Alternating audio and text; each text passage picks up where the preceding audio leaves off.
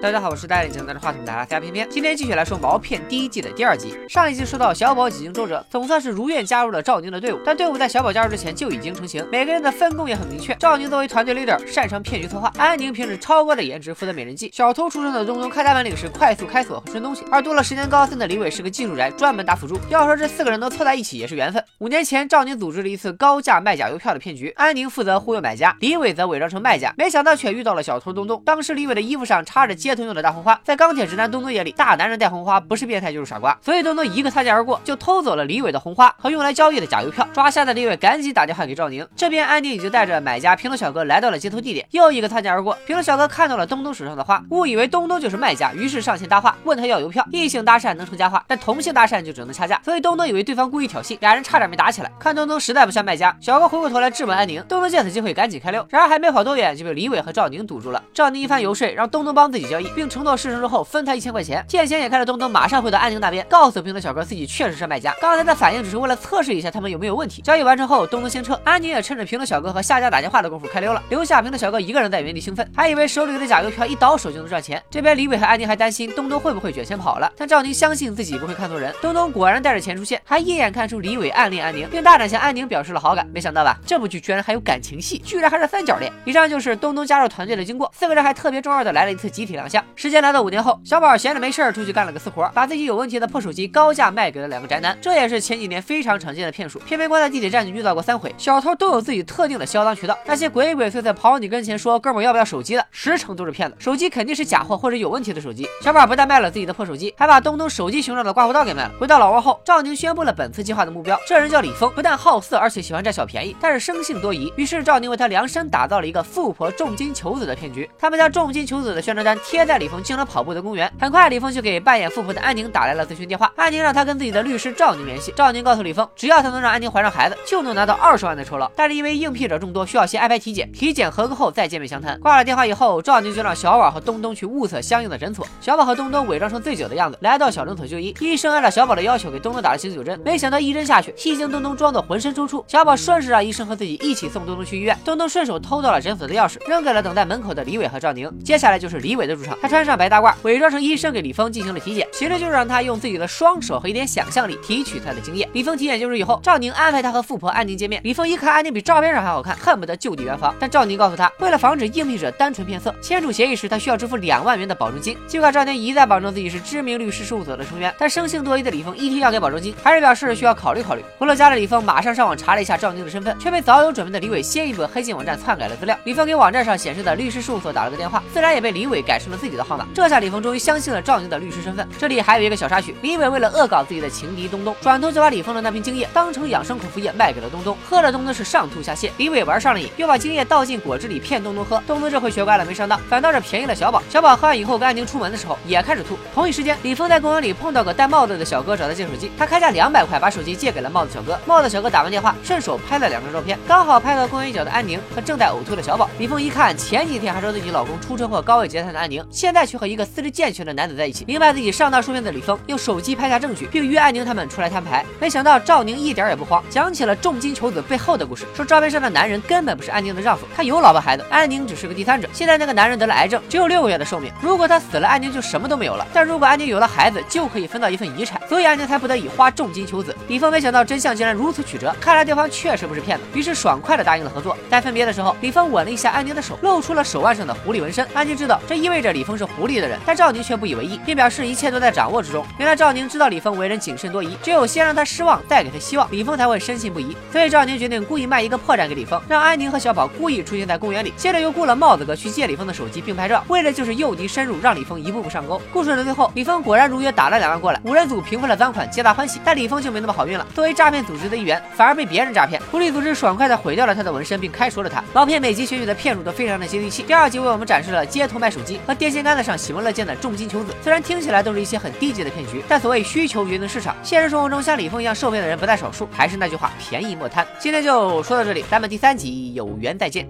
拜了个拜。